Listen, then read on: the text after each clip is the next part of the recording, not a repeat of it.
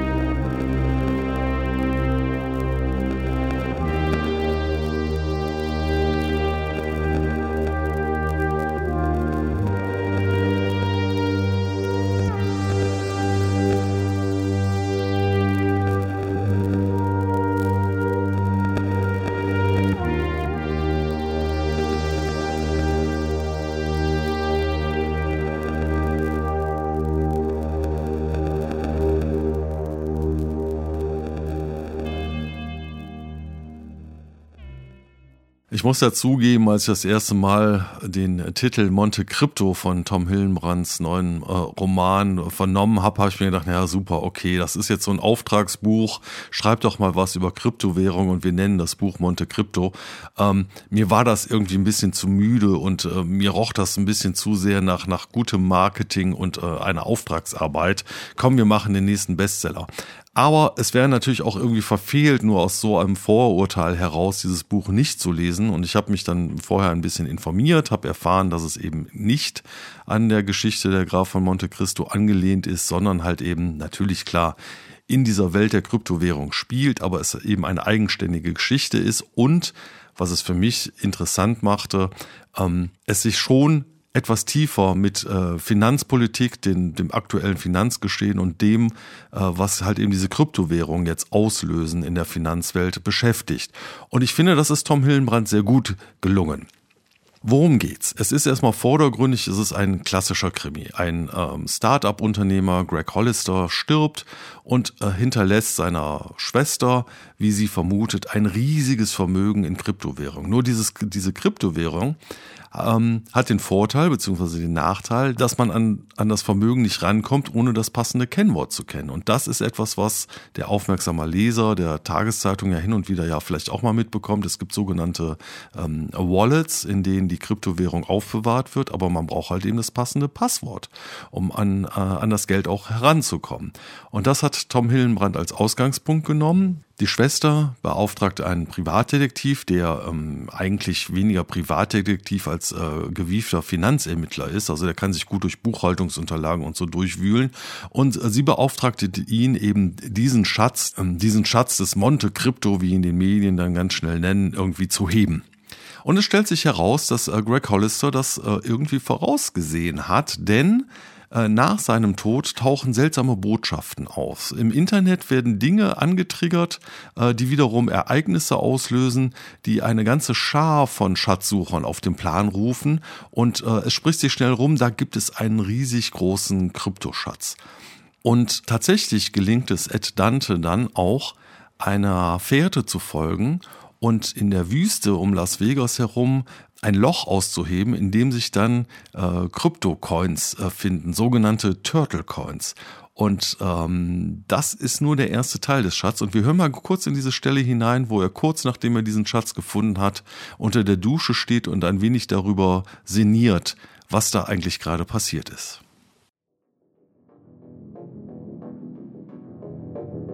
Dante steigt in die Duschkabine, dreht den Hahn auf. In dubio pro steht auf den Coins, im Zweifel für die Münze. Die zugehörige Internetadresse indubiopronomis.com haben sie gestern Nacht bereits auf ihrem Handys aufgerufen. Aber die Seite war schwarz und leer, abgesehen von zehn Eingabefeldern. Diese waren allerdings gesperrt. Man konnte nichts eingeben. Wozu ist die Seite da? Und wer steckt dahinter? Das heiße Wasser weckt ihn langsam auf. Der Schatz war eine selbsterfüllende Prophezeiung, nur so lange wertlos, bis er gefunden wurde. Dante beschleicht das Gefühl, dass dies etwas bedeutet, dass sein Verstand gerade eine profunde Wahrheit streift. Vielleicht ist es aber auch nur der Restalkohol. Eventuell rührt das Gefühl daher, dass ihm diese Scheiße nur allzu bekannt vorkommt. Diese Krypto-Freaks nehmen für sich in Anspruch, den Kapitalismus neu zu erfinden. Aber die Mechanismen sind letztlich dieselben wie an der Wall Street. Aktien, Anleihen, Währungen, alles ist genauso viel wert, wie die Leute glauben, dass es wert ist. Geld ist kondensierte Hoffnung, ist Glaube. Glaube daran, dass ein Asset weiter steigt. Glaube daran, dass man nicht zu teuer gekauft hat. Glaube daran, dass ein noch größerer Depp um die Ecke kommen und einem Ölfässer, Schweinehälften oder hässliche Münzen mit Schildkrötenlogo für das Doppelte abnehmen wird. Glaube daran, dass die eigene Gier gerechtfertigt ist. Er geht davon aus, dass einige der kleinen Kryptobarone aus dem Konvoi bereits auf der Rückfahrt fett eingestiegen sind, für ein paar hunderttausend Dollar Turtles gekauft haben. Dante überlegt, wie reich er an diesem verkaterten Morgen wohl wäre, wenn er gestern Nacht sein Erspartes ebenfalls in Turtles investiert hätte. Die frustrierte Antwort lautet, nicht sehr reich. Dante ist so gut wie pleite. Mehr als ein Tausender hätte er gar nicht locker machen können. Soweit also der Ausschnitt aus Monte Crypto von Tom Hillenbrand. Und ähm, an diesem Ausschnitt werden mehrere Dinge deutlich. Zum einen, was ich besonders gut finde, ist, dass Tom Hillenbrand doch äh, zumindest meinem Verständnis nach, so viel ich äh, über die Dinge weiß, recht gut recherchiert habe, wie die Finanzwelt funktioniert, wie Geld eigentlich heutzutage funktioniert und was die Kryptowährung nun anders macht und wie Kryptowährung funktioniert und welche Hoffnungen, aber auch Befürchtungen mit der Kryptowährung verbunden sind. Und ähm, das wird ja in diesem Ausschnitt ganz deutlich. Was ist eigentlich Geld? Geld ist kondensierte Hoffnung, ist Glaube. Glaube daran, dass ein Asset weiter steigt und Glaube daran, dass andere Dinge funktionieren. Und das zieht sich durch das ganze Buch hindurch, dass seitdem das Geld ja nicht mal in die Goldreserven gekoppelt ist, Geld im Prinzip einfach nur noch ein Versprechen ist. Und das macht Tom Hillenbrand, finde ich, ganz großartig, dass man so en passant ein bisschen darüber erfährt, wie Geld heutzutage funktioniert.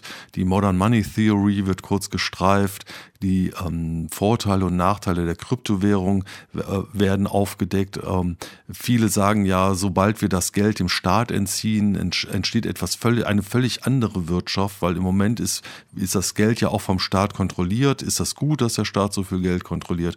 Also man taucht hier sehr schön und angenehm ein in, in einen Diskurs darüber, wie Wirtschaft funktioniert und wie Geld funktioniert.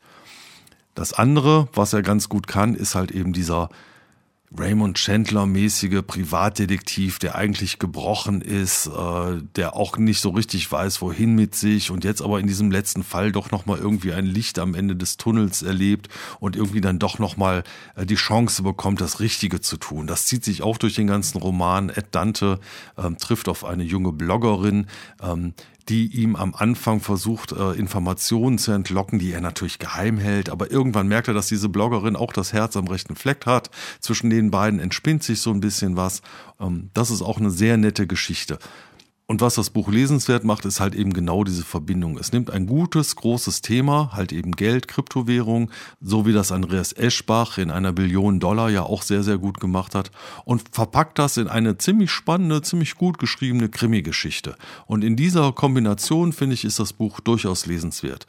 In dem Zusammenhang Wer sich noch ein bisschen mehr mit Geld und äh, Wirtschaftstheorie auseinandersetzen möchte, dem empfehle ich den Podcast Wohlstand für alle von Ole Nümann und äh, Wolfgang M. Schmidt. Großartiger Podcast. Erste Folge am besten anfangen, um mal zu verstehen, wie Geld eigentlich funktioniert. Und kann man sich gut durchhören. Ja, und viel mehr gibt's dann jetzt eigentlich auch gar nicht zu sagen zu dem Roman. Ich kann's empfehlen. Monte Crypto von Tom Hillenbrand erschienen bei Kiepenheuer und Witsch.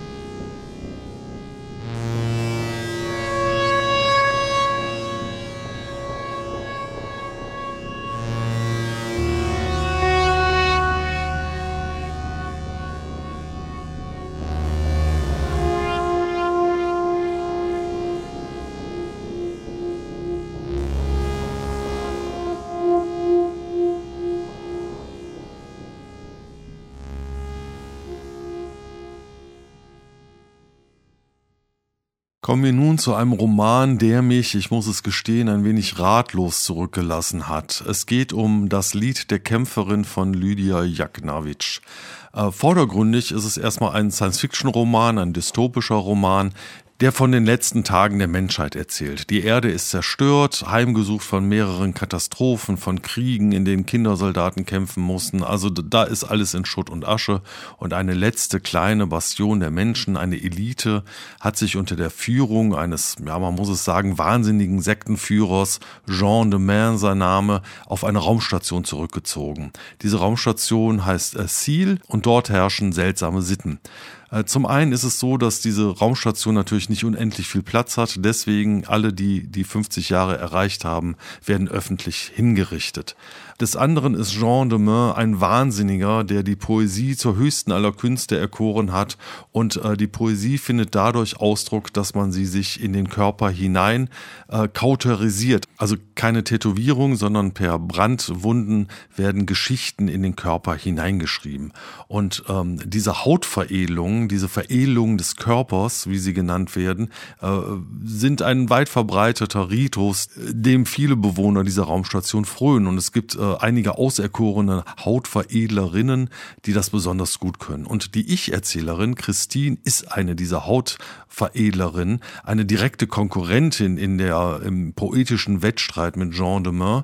Und sie veredelt in ihrer eigenen Haut durch Kautorisierung, also letztendlich fügt sie sich dadurch auch Schmerzen zu, erzählt sie die Geschichte von Joanne, die auf der Erde eine der letzten Überlebenden war, die als Soldatin gekämpft hat, die aber übernatürliche Kräfte hatte, auf seltsame Weise mit der Erde verbunden war, äh, Pflanzen wachsen lassen konnte, mit Bäumen verbunden war, Zerstörung herbeiführen konnte, aber auch eben Erneuerung herbeiführen konnte.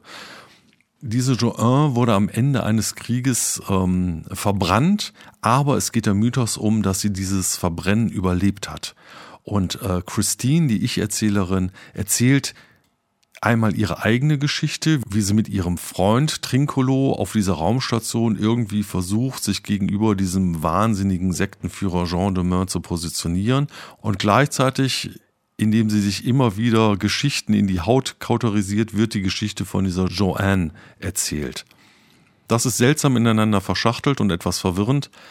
Und ich weiß auch nicht so genau, wie sehr ich der Ich-Erzählerin eigentlich trauen kann in dem, was sie da erzählt. Aber ich würde sagen, wir hören mal jetzt in eine Stelle hinein, wo ähm, der Freund von dieser Ich-Erzählerin gefangen genommen wurde und sie auch. Und äh, dieser Trinkolo, der soll hingerichtet werden. Und die Ich-Erzählerin hat aber einen äh, fantastischen Plan, wie sie diese Hinrichtung äh, gleichzeitig nutzen kann, um selber ein Schauspiel aufzuführen, das dann hoffentlich zu einer Revolution führen wird. Und das hören wir uns mal eben kurz an. Während ich Joannes Geschichte weiter in meinem Körper einschreibe, kommt ein Moment, von dem ich denke, dass er mich umbringen wird. Aber das tut er nicht. Außerdem fügt sich allmählich das bruchstückhafte Lied in meinem Schädel zusammen. Zumindest habe ich den Eindruck. In meinen Augen liegt eine Antwort in meinem Körper. Mein Körper selbst. Hegemonie wurde schon immer durch zwei Dinge zerbrochen. Kunst und Körper.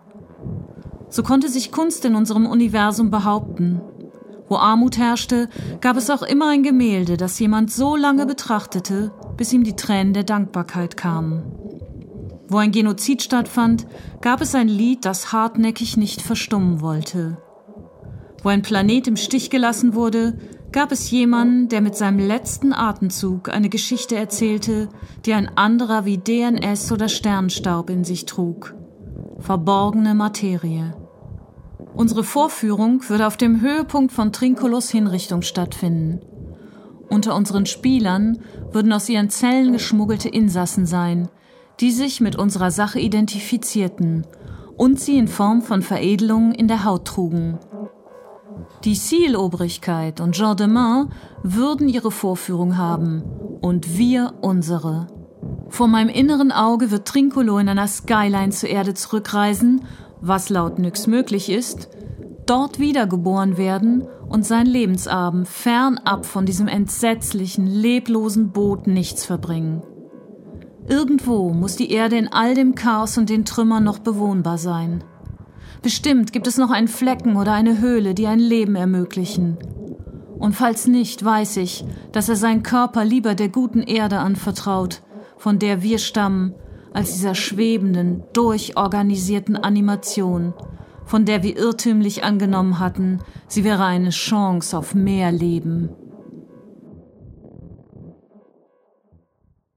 Ja, soweit also der Ausschnitt aus Das Lied der Kämpferin von Lydia Jaknawitsch. Ich habe den Ausschnitt aus mehreren Gründen ausgesucht. Zum einen finde ich, dass er die Wortgewalt, die äh, Lydia Jaknawitsch hier in diesem Roman entwickelt, ganz gut wiedergibt.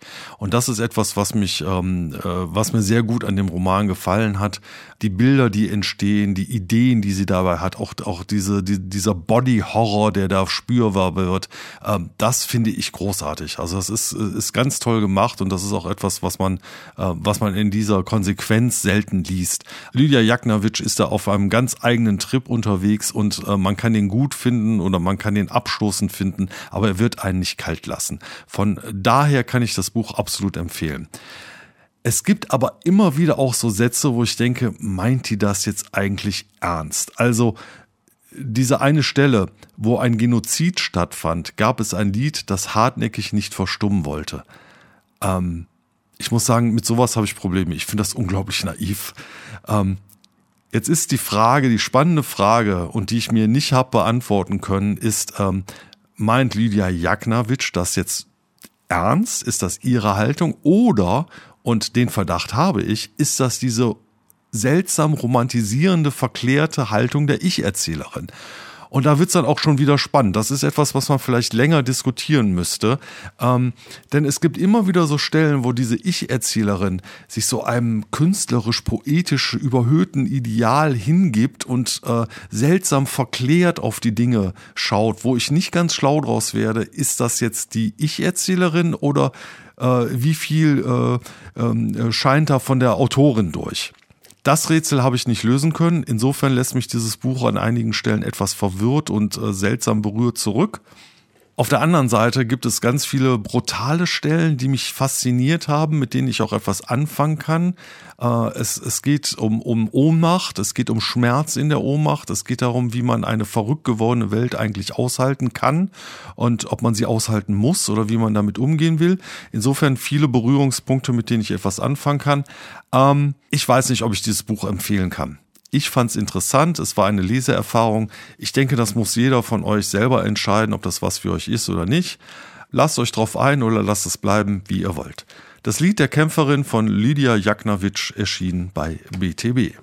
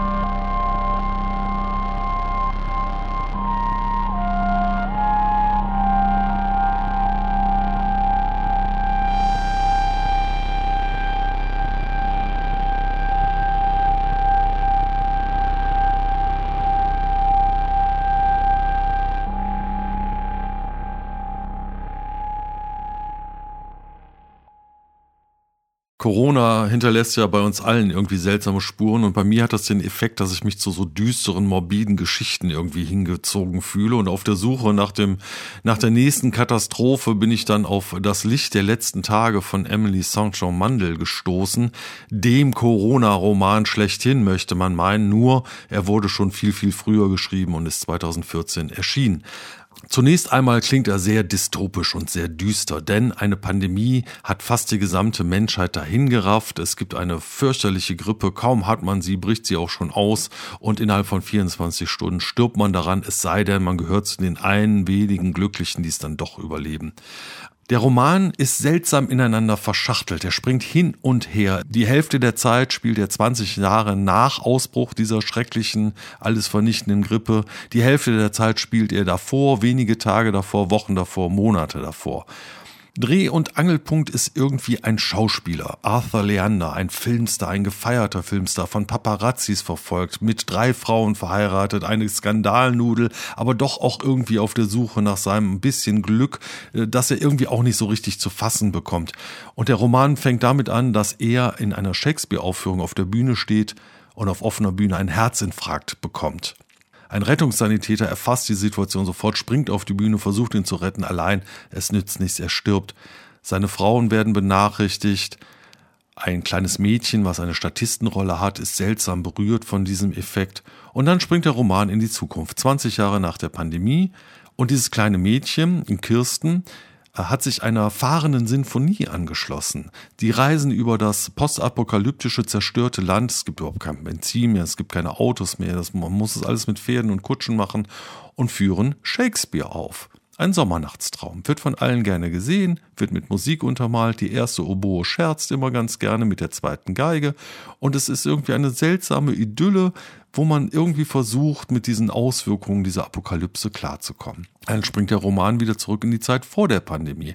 Wir lernen die Freunde von Arthur Lerner kennen. Clark, ein Freund von ihm, ist Organisationspsychologe. Er wird ausgeschickt, um in Organisationen dafür zu sorgen, dass vielleicht dieser eine fiese Typ, der allen auf die Nerven geht, dass man den nicht entlassen muss, sondern ihn vielleicht auf seine Fehler aufmerksam macht und es irgendwie schafft, ihn zum besseren, zum äh, tollen Vorgesetzten zu machen. Und da habe ich jetzt mal eine Stelle rausgesucht, wo dieser Clark ein Interview führt mit einer Frau, mit einer Kollegin von diesem Menschen, um den es eigentlich geht. Und ähm, ja, in dieses Interview hören wir mal eben kurz rein, was diese Frau da erzählt. Okay, ich liebe meinen Job. Und das sage ich nicht nur, weil mein Chef meine Aussagen zu sehen bekommt. Wobei ich übrigens sicher bin, er könnte nie unterscheiden, welche Aussage von wem kommt. Ganz egal, ob sie das Ganze anonymisieren oder nicht. Aber manchmal schaue ich mich so um und denke, das klingt jetzt vielleicht ein bisschen seltsam, dass diese ganze Bürowelt voller Geister ist. Und nur um das klarzustellen, meine Eltern sind aus der akademischen Welt. Ich konnte also aus der ersten Reihe mitverfolgen, was das für eine Horrorshow ist. Mir ist klar, dass es in der akademischen Welt kein bisschen anders zugeht. Vielleicht wäre es also gerechter, wenn ich es so formulierte, dass das Erwachsenenleben voller Geister ist. Entschuldigen Sie, ich weiß nicht, ob ich Sie. Ich spreche von diesen Leuten, die in einem Leben gelandet sind, statt in einem anderen, und die dann furchtbar enttäuscht sind. Wissen Sie, was ich meine? Sie haben getan, was man von ihnen erwartet hat. Sie wollen etwas anderes tun, aber das ist jetzt unmöglich geworden. Sie müssen die Hypothek abbezahlen, die auf dem Haus liegt. Sie haben Kinder, was auch immer. Sie sitzen in der Falle. Genau so ist Dan. Sie glauben also nicht, dass er seinen Job mag? Richtig, sagte sie. Aber ich glaube nicht, dass ihm das überhaupt bewusst ist. Wahrscheinlich begegnen Sie auf Schritt und Tritt Leuten wie ihm. Im Grunde sind das alles Hochleistungsschlafwandler.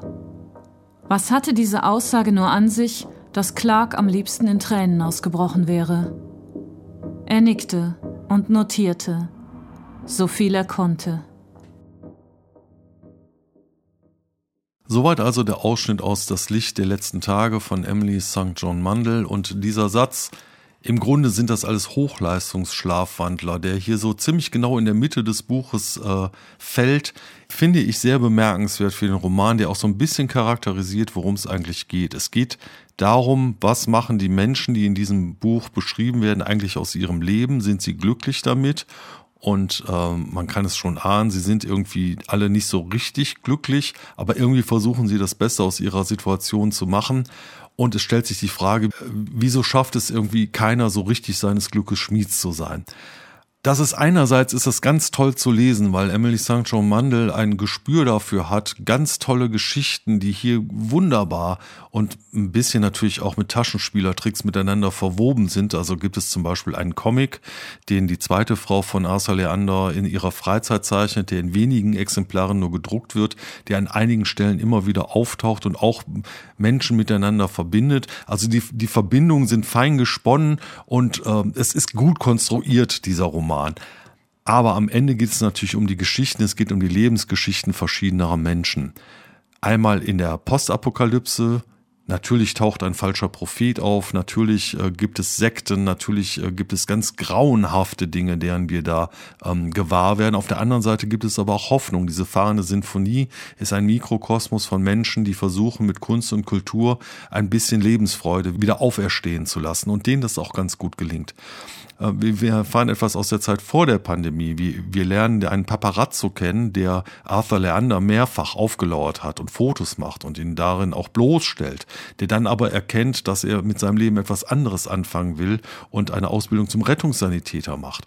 Übrigens der, der am Anfang des Romans auf die Bühne springt und versucht, Arthur Leander zu reanimieren.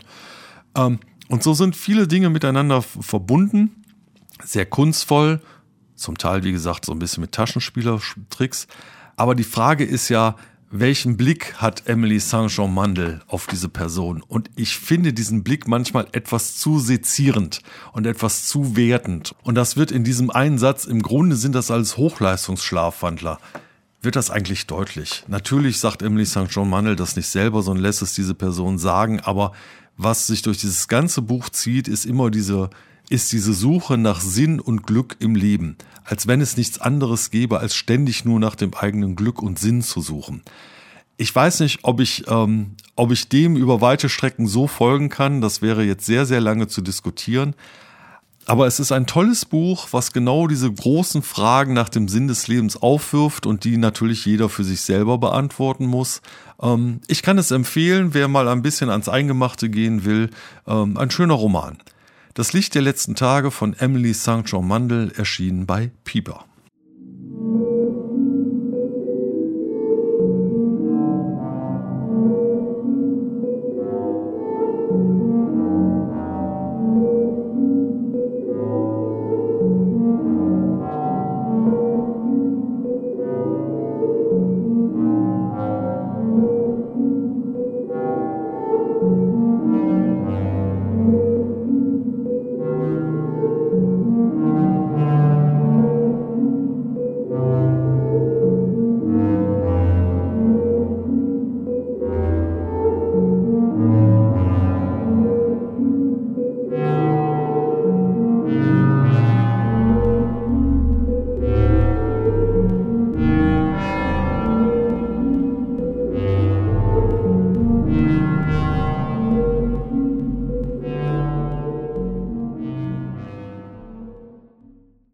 80er Jahre waren ein großartiges Jahrzehnt für die Horror-Slasher-Filme. Halloween ist zu nennen, Freitag der 13., Texas Chainsaw Massacre, Nightmare on Elm Street. Ähm, alles Filme, die ich dann viel, viel später erst gesehen habe, größtenteils auf Video, manche dann in einem Programmkino. Und ich bin seit jeher seltsam fasziniert von diesen Filmen. Und äh, ich kann mich noch genau erinnern, wie ich dann in äh, Jason 10 ähm, im Kino auf dem Fantasy-Filmfest saß und äh, seltsam abgestoßen war, aber an entscheidenden Stellen dann auch mit dem ganzen Publikum gejohlt habe, als da die Körperteile durch die Luft flogen. Also ein seltsames Genre, ähm, wo man auch mal vielleicht länger drüber reden könnte, was daran so faszinierend ist, dass man sich das immer und immer wieder anguckt. Ähm, bei der Gelegenheit vielleicht noch äh, einen Film zu empfehlen, Tucker and Dale vs. Evil, der das Ganze etwas äh, parodiert und auf eine humoristische Art und Weise behandelt. Und da sind wir im Prinzip auch äh, beim Thema, denn das nächste Buch, über das ich spreche, The Final Girl Support Group von Grady Hendrix, ist so etwas wie ein Metaroman. Denn ähnlich wie der Film Scream nimmt er sich des äh, Genres des äh, Slasher-Films an und erzählt eine klassische äh, Slasher-Story, aber er weiß um die ganzen Konventionen innerhalb dieses Genres und er schafft es tatsächlich, diesem Genre einen neuen Dreh zu verpassen. Ähm, das Buch hat eine Ich-Erzählerin namens Lynette und Lynette ist ein Mädchen, was ein Slasher-Film-Ereignis überlebt hat und sie geht einmal im Monat zu einer Gruppe von Personen, denen ähnliches widerfahren ist und die versuchen, sich gegenseitig zu helfen. Halt eben eine klassische Supportgruppe, eine Selbsthilfegruppe. Und wir hören vielleicht mal direkt in einen Ausschnitt hinein, wo Lynette erklärt, was das für eine Gruppe ist. Ever wonder what happens to those final girls? After the cops eliminate them as suspects, after the press releases their brace faced, pizza cheek, bad hair day class photos that inevitably get included on the cover of the true crime book. After the candlelight vigils and the moments of silence after someone plants a memorial shrub. I know what happens to those girls. After the movie deals get signed, after the film franchise fails, after you realize that while everyone else was filling out college applications, you were locked in a residential treatment program, pretending you weren't scared of the dark. After the talk show circuits, after your third therapist, just accept that he's your Zoloft dispensing machine. And you won't be making any breakthroughs on his watch. After you realize that the only interesting thing that'll ever happen to you happened when you were 16. After you stop going outside. After you start browsing locksmiths the way other women browse the windows of Tiffany's after you've left town because you could deal with the why not you looks from the parents of all your dead friends. After you've lost everything, been through the fire, started knowing your stalkers by the first names. After all that happens, you wind up where I'm going today.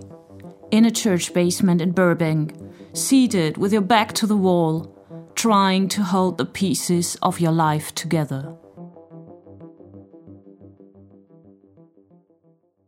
Ja, soweit also der etwas längere Ausschnitt aus The Final Girl Support Group von Grady Hendrix. Und ähm, in dem Ausschnitt ist eigentlich alles drin. Ich muss über dieses Buch nichts mehr erzählen, denn äh, man hat im Prinzip genau gehört, worum es geht. Es geht um eine Gruppe von Mädchen, sechs an der Zahl, die im Prinzip alle Texas Chainsaw Massacre, Freitag der 13., Halloween, Nightmare on Elm Street, Scream und Silent Night, Deadly Night erlebt haben und die nun versuchen, die Scherben ihres Lebens irgendwie zusammenzuhalten, nachdem sie kurz ihre 15 Minuten Ruhm hatten, durch die Medien gereicht wurden und aber jetzt von der Welt vergessen, immer noch mit ihren Ängsten, Phobien äh, um, klarkommen müssen. Relativ schnell wird klar, dass die Ich-Erzählerin Ninette ähm, es am schlimmsten von allen erwischt hat, die am wenigsten mit ihrem Leben klarkommt und vor lauter Paranoia und Psychosen eigentlich überhaupt gar nicht mehr in der Lage ist, ein vernünftiges Leben zu leben. Es passiert dann aber auch das, was natürlich, wenn man sich auf so einer Metaebene bewegt, wie Grady Hendrix das tut, passieren muss, denn diese Final Girls werden noch einmal angegriffen von außen und es kann am Ende dann nur ein Final Girl der Final Girls geben vermutet man. Und das ist ziemlich spannend gemacht. Es ist ein klassischer Slasher-Horror-Roman, wie man ihn auch erstmal erwartet. Und er hat aber so viele Tricks und Wendungen und äh, nette Ideen und wie gesagt immer wieder Meter, Meter, Meter, Meter-Ebenen, ähm, dass es einfach ein großer Spaß ist, ihn zu lesen. Es tut mir leid, das so sagen zu müssen, aber äh, so habe ich es empfunden. Es ist eine ganz leichte Kost, die sehr intelligent und unterhaltsam daherkommt es ist jetzt nichts, was einen stundenlang über sein Leben und den Sinn des Lebens nachgrübeln lässt, aber es hat einen netten, morbiden Charme, der mir ja im Moment ganz gut gefällt. Und viel mehr gibt's dazu nicht zu sagen. Also, wer Spaß an sowas hat, wer Spaß an Horrorfilmen hat, wer nochmal ein bisschen intelligentere, palpige Unterhaltung mag, dem kann ich The Final Girl Support Group von Grady Hendrix sehr empfehlen. Und damit bin ich auch schon wieder am Ende dieser Sendung. Mein Dank gilt nach wie vor Doris Mücke für die vorgelesenen Texte. Und das letzte Wort hat Grady Hendrix mit seiner Widmung in seinem Buch. Amanda. True love is putting someone else before yourself. Which is why I thought you should walk across the dice before me. In diesem Sinne, schönen guten Abend.